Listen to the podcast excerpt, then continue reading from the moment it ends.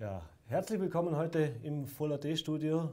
Zu Gast bei mir Bundeskanzler Sebastian Kurz. Äh, heute auf Besuch in Vorarlberg. Freut mich, dass Sie kurz Zeit gefunden haben. Begrüße Vielen Dank Sie. für die Einladung. Sehr Danke gerne. Sehr. Herr Kurz, der Anlass Ihres Besuches heute ist das Subsidiaritätsforum. Das ist ein schwieriges, schwieriges Wort. Wort ja. ich habe es lang geübt. äh, Im Festspielhaus, ein, ein, Forum, das jetzt zwei Tage stattfindet, wo es äh, Podiumsdiskussionen gibt im Vorfeld dieser Veranstaltung gab es heute im Landhaus eine Veranstaltung, mhm. äh, wo sie auch den Bürgerdialog gesucht haben. Jetzt haben wir erfahren, dieser Bürgerdialog ist dann ein bisschen anders verlaufen, als er ursprünglich geplant war. Das heißt, Sie waren eigentlich mit Ihrer Rede fertig und wären dann schon auf den nächsten Termin gegangen. Da haben es dann aber Bürger, Vorarlberger Bürger gesagt, na, wir wollen dem Herrn Bundeskanzler schon noch was sagen. Wie haben Sie es denn erlebt? Ja, ja, das finde ich ja auch grundsätzlich gut so. Also wenn ich zu einem Bürgerdialog einlade, dann ist das bei mir auch immer eine Diskussion, und Dialog. Ich war aber nicht der Einlader, ich war nur der Gast. Mir ist äh, gesagt worden, ich soll fünf Minuten eine Rede halten, genauso wie viele andere dort auch.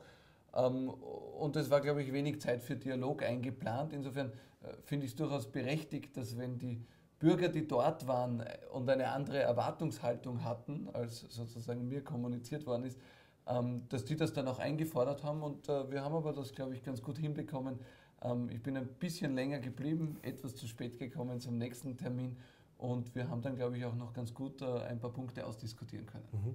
Das Thema oder die, die, das Anliegen der Bürger war ja ein ganz spezielles. Und zwar geht es da um das Thema humanitäres Bleiberecht. Da gab es einen Fall vor zwei, drei Wochen in Vorarlberg, der für einiges Aufsehen gesorgt hat, der auch nach wie vor äh, für Proteste im Land sorgt. Also es hat letztes Wochenende eine Demonstration gegeben. Für kommendes Wochenende ist wieder eine geplant. Auch der Landeshauptmann hat sich da zu Wort gemeldet und da die Position der Bundesregierung ein bisschen kritisch beleuchtet. Ähm, Sie kennen den Fall, nehme ich, ich an. Das, ja. Und äh, ja, wie sehen Sie jetzt auch, den, wie das gelaufen ist, beziehungsweise äh, was von Seiten der Bundesregierung auch getan wird, um sowas künftig zu vermeiden? Ich habe da eine ganz klare Meinung dazu. Also um ehrlich zu sein, ich weiß nicht, wie es Ihnen gegangen ist, aber wie ich äh, gehört habe, dass in Vorarlberg ein Kind von der Mutter bei einer Abschiebung äh, getrennt worden ist, bin ich nicht nur zusammengezuckt, sondern ich war, um ehrlich zu sein, fassungslos. Sowas darf es in Österreich nicht geben. Ähm, das hat es auch noch nie in irgendeinem anderen Bundesland gegeben. Vom Burgenland bis äh, Tirol ist sowas niemals äh, vorgekommen. Es ist auch gegen die Gesetzeslage. Ähm, und ich kann nur sagen, was hier in Vorarlberg getan wurde, war zum ersten weder gesetzeskonform äh, und zum Zweiten war da sicherlich auch kein Fingerspitzengefühl der äh, handelnden Akteure dabei, sonst würde man ja nicht ein Kind äh, bei einer Abschiebung von seiner Mutter trennen. Ähm, ich hoffe sehr, dass sowas nie wieder vorkommt. Ähm, ich bin froh, dass das Innenministerium da auch schnell reagiert hat und da auch den Verantwortlichen hier vor Ort in Feldkirch gesagt hat, dass sowas nicht stattfinden darf. Ähm, und wie gesagt, in einem anderen Bundesland hat sowas nie gegeben. Mhm. Ich äh, hoffe sehr, dass sowas auch in Vorarlberg äh, nicht mehr stattfindet, denn das hat aus meiner, aus meiner Sicht äh, in Österreich keinen Platz. Mhm. Jetzt war das natürlich ein sehr extremer Fall. Es hat allerdings im Vorfeld auch schon zwei, drei andere Fälle gegeben von Lehrlingen, also die hier in einer Lehrausbildung waren, die dann abgeschoben worden sind. Beziehungsweise ja, das, also die, die, Themen, die Themen müssen Sie ja auseinanderhalten. Ja, es geht, also, mir geht es mir geht's um Folgendes. Mir geht es darum, dass... Also ein Kind von der Mutter zu trennen bei einer Abschiebung, ja. das ist gegen die gültige Gesetzeslage. Genau. Ähm, das ist äh, irgendwie gegen äh, jegliche Menschlichkeit. Ähm, und ich verstehe nicht, warum das von den Vorarlbergern, die das hier äh, verantwortet haben, so äh, getan wurde. Mhm. Ähm, aber ich glaube, auch der Landeshauptmann und der ähm, äh, zuständige Landesrat, auch in Vorarlberg, haben das äh, genauso äh, gesehen, wie ich das auch gesehen mhm. habe. Mir geht es nur darum, dass äh, der Landeshauptmann natürlich diesen konkreten Fall beim Namen genannt hat und dass darüber auch sein Unverständnis, wie Sie es gerade gesagt haben, zu Recht geäußert hat. Äh, es geht aber auch darum, dass vom Land Vorarlberg unter anderem auch die Forderung kommt, eben genau beim humanitären Bleiberecht, äh, das wieder in die Länderverantwortung zurückzugeben, dass man sich da eben sozusagen nicht von Wien reinreden lassen will, wer jetzt da integriert ist, wer weg soll und so weiter. Mhm. Ähm, Sie haben dazu schon Stellung bezogen, aber vielleicht können wir da wirklich nochmal ganz kurz drüber reden. Äh, wie ist denn da jetzt der Status quo, beziehungsweise Sie haben ja heute auch Gelegenheit gehabt, mit dem Landeshauptmann mhm. zu sprechen. Äh, was ist denn da auch so jetzt der Usus bei Ihnen? Naja, schauen Sie, das ist ein, ein recht kompliziertes Thema. Ähm, zunächst einmal äh, kompliziert deshalb, weil äh, das zwar das Land Vorarlberg äh, gerne so geregelt hätte, aber die anderen Bundesländer größtenteils nicht. Also Niederösterreich, Oberösterreich, Salzburg, Tirol ähm, um nur ein paar aufzuzählen, die sind alle anderer Meinung. Äh, die wollen nicht, dass in jedem Bundesland unterschiedliche Asylstandards herrschen. Im Jahr 2014 äh, ist äh, das nämlich geändert worden. Da hat die Sozialdemokratie gemeinsam mit der Volkspartei, gemeinsam mit allen Bundesländern beschlossen, ähm, dass es nicht neun verschiedene Regelungen zu Asyl geben soll, sondern dass das einheitlich sein soll. Ähm, das entspricht eigentlich auch dem europäischen Geist, den wir haben, dass wir im Moment daran arbeiten, dass die Asylstandards auf europäischer Ebene vereinheitlicht werden. Also wenn wir auf europäischer Ebene daran arbeiten, dass die Asylstandards vereinheitlicht werden, dann ist es ja nicht ganz nachvollziehbar, warum dann in Österreich neun verschiedene Standards äh, gelten sollten. Mhm. Und äh, darüber hinaus äh, möchte ich festhalten, weil hier manchmal ein falscher Eindruck äh, erweckt wird. Ähm, die neue Bundesregierung hat nichts verändert am humanitären Bleiberecht. Es gibt keine neuen rechtlichen Bestimmungen hier, sondern die Entscheidungen basieren auf derselben äh, Gesetzesgrundlage wie noch vor dieser Bundesregierung. Und diejenigen, die entscheiden, das sind unabhängige Richter. Ähm, die Richter, die hier entscheiden, das sind Vorarlberger, mhm. die in Vorarlberg sitzen und in Vorarlberg ähm, für das Bundesamt für Asyl diese Entscheidungen in erster Instanz treffen.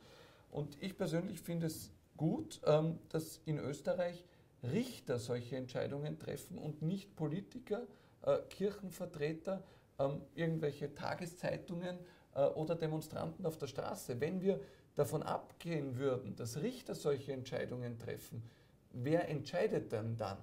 Ähm, das bedeutet, dass vielleicht, wenn Identitäre auf der Straße gegen jemanden äh, demonstrieren, dass der dann das Land verlassen muss, obwohl er eigentlich einen Asylanspruch hat. Mhm. Oder in einem anderen Fall ähm, demonstrieren äh, Menschen für jemanden und dann darf er bleiben, obwohl er kein Recht auf Asyl hat. Das wäre meiner Meinung nach ähm, kein guter Weg in einem liberalen Rechtsstaat wie Österreich. Und äh, ich möchte mit keinem Asylrichter tauschen. Sie müssen sich vorstellen, als Asylrichter müssen Sie feststellen, äh, ob jemand ein Recht auf Asyl hat, ob er verfolgt wird, vielleicht weil er homosexuell ist wie stellen Sie fest, ob jemand homosexuell ist oder das nur vorgibt? Ähm, manche sagen, sie werden verfolgt aufgrund ihrer Religion, sind zum Christentum konvertiert. Wie stellen Sie fest, ob jemand ehrlich zum Christentum mhm. konvertiert ist oder nur das vorgaukelt? Das ist eine wirklich schwierige Aufgabe. Ich beneide niemanden, der diese Aufgabe hat. Ähm, ich habe natürlich auch selbst ein Bauchgefühl und eine Meinung äh, bei jedem einzelnen Fall, den ich in der Zeitung lese. Oft habe ich gar nicht ein hundertprozentiges Detailwissen zu mhm. dem Fall, aber habe auch ein gewisses Gefühl, dass ich die Entscheidung richtig oder falsch finde.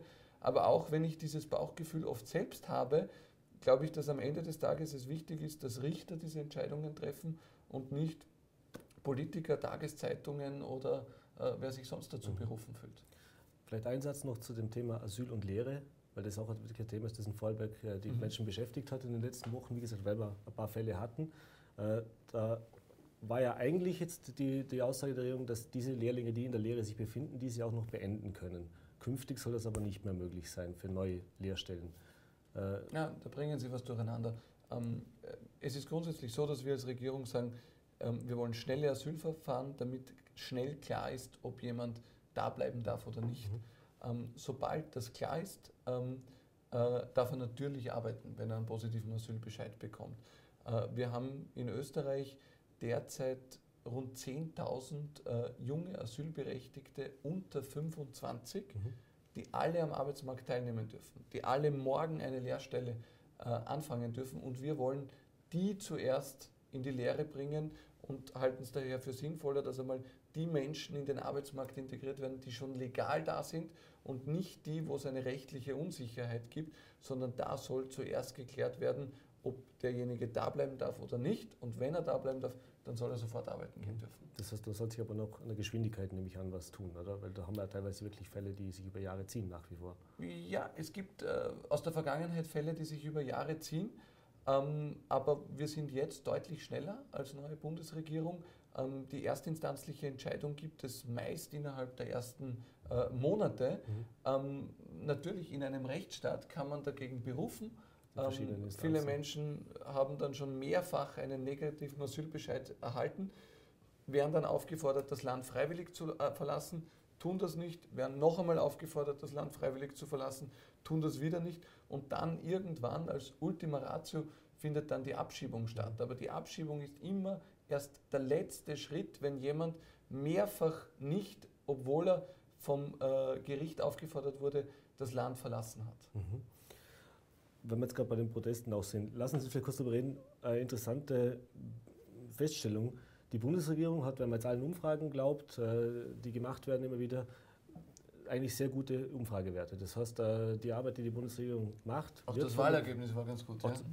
Absolut, aber es ist ja noch was anderes, wie gewählt wird und ob es dann ein halbes, dreiviertel Jahr danach immer noch so aussieht. Ja, aber also zumindest. zumindest ich, gebe, ich gebe zu, wir sind, wir sind dankbar, dass unsere Zustimmungswerte ähm, jetzt noch äh, gestiegen sind seit der Wahl, aber wir bemühen uns einfach auch genau das umzusetzen, was wir im Wahlkampf äh, versprochen haben. Wir haben es, glaube ich, als Bundesregierung sehr schnell geschafft, endlich nach 60 Jahren Schuldenpolitik unser Budget unter Kontrolle zu bringen, machen nach 60 Jahren Schuldenpolitik erstmals keine Schulden mehr. Wir haben mit dem Familienbonus die größte Steuerentlastung für Familien beschlossen, 1500 Euro Entlastung pro Kind ähm, für Menschen, die arbeiten gehen. Ähm, wir bemühen uns, Reformen zu machen, wie angekündigt, bei Sozialversicherungsträgern, Mindestsicherung, mhm. um einen schlankeren, effizienteren Staat zu schaffen. Äh, da gibt es natürlich viel Reibung. Das, äh, das wäre jetzt gerade meine Frage. Denn aber Seite, wir tun auch das, was wir versprochen haben. Auf der einen Seite haben wir nämlich gute Umfragewerte, auf der anderen Seite gab es wohl seit langem keine Bundesregierung mehr, die von so vielen Seiten auch so viel Kritik erntet. Teils auch aus den eigenen Reihen, muss man dazu ja, sagen. Äh, das überrascht mich nicht. ähm, jetzt ist die Frage, warum das so ist, oder? Richtig. also ich also ich glaube, dass das vor allem ist, weil, weil jede Veränderung natürlich äh, Reibung auslöst. Mhm. Immer wenn Sie Dinge gleich lassen, ähm, sozusagen, dann gibt es vielleicht manche, die sagen, naja, da ändert sich nichts, aber es geht jetzt niemand auf die Straße demonstrieren, weil alles gleich bleibt. Ähm, äh, wenn Sie etwas ändern, äh, dann gibt es Reibung, dann gibt es Unsicherheit, dann gibt es manche auch, die bewusst diese Unsicherheit äh, äh, schüren. Wir haben zum Beispiel erlebt, die letzte Reform, die wir als Regierung gemacht haben zum Arbeitszeitgesetz, dass da behauptet wurde, über Monate in Zukunft müssen die Menschen zwölf Stunden am Tag arbeiten und erhalten weniger Lohn als in der Vergangenheit. Seit 1. September gilt die Arbeitszeitflexibilisierung und Sie merken, die Menschen arbeiten äh, nicht mehr als früher, bekommen das Gleiche bezahlt und wer mehr arbeiten möchte, der kann das tun und muss selbstverständlich dafür mehr Geld erhalten. Ja, so ganz, so ganz äh, glatt ist diese zwölf stunden tag ja nicht gelaufen. Wieso wenn, nicht? Wenn man jetzt hört, es gibt ja diese erst, also das, wovor eigentlich die Arbeitnehmervertreter gewarnt haben, gibt es jetzt tatsächlich einzelne wovor? Fälle. Dass eben diese Freiwilligkeit nicht äh, so ganz freiwillig ist. Aha, weil in der aber darf ich Sie was fragen? Bitte. Wie viele Fälle kennen Sie? Naja, also bekannt geworden sind jetzt drei oder vier Fälle in drei Österreich, Fälle. Seit, die, die, die, seit Weg, 1. September. die es den Weg in die Medien geschafft haben. Seit 1. September. Genau. Wissen Sie, wie viele Arbeitszeitverletzungen es im letzten Jahr gab, im Jahr 2017, vor der Reform? Wahrscheinlich deutlich mehr, nehme ich. Na, ungefähr, wie viele? Was schätzen Sie? Drei, fünf, zehn, hundert, tausend? Ja, das werden schon die, also 1000 plus sein. 1000 plus, ich sage Ihnen was. Im letzten Jahr gab es 25.000 Verstöße gegen das Arbeitszeitgesetz. Mhm. 25.000. Seit der Reform des 1. September diskutieren wir über drei Fälle. Ich bin der festen Überzeugung, dass jeder Unternehmer, der sich etwas zu Schulden kommen lässt, hier hart bestraft werden muss. Mhm. Und wir werden auch alle Möglichkeiten haben, die wir, äh, alle Möglichkeiten nutzen, die wir haben, ähm, um alle Unternehmer, die sich etwas zu Schulden kommen lassen, ordentlich zu bestrafen. Aber Sie müssen schon verstehen, dass immer wenn es eine gesetzliche Regelung gibt, gibt es auch Menschen, die dagegen verstoßen. Das ist so, wie wenn Sie jetzt sagen, man darf 130 auf der Autobahn fahren. Äh, warum gibt es Menschen, die dagegen verstoßen? Natürlich, weil es eine Regelung gibt und so ist das auch bei der Arbeitszeit.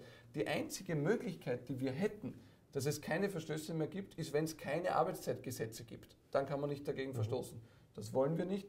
Und insofern, wir werden jedem Fall nachgehen, wo sich ein Unternehmer nicht gesetzeskonform verhält.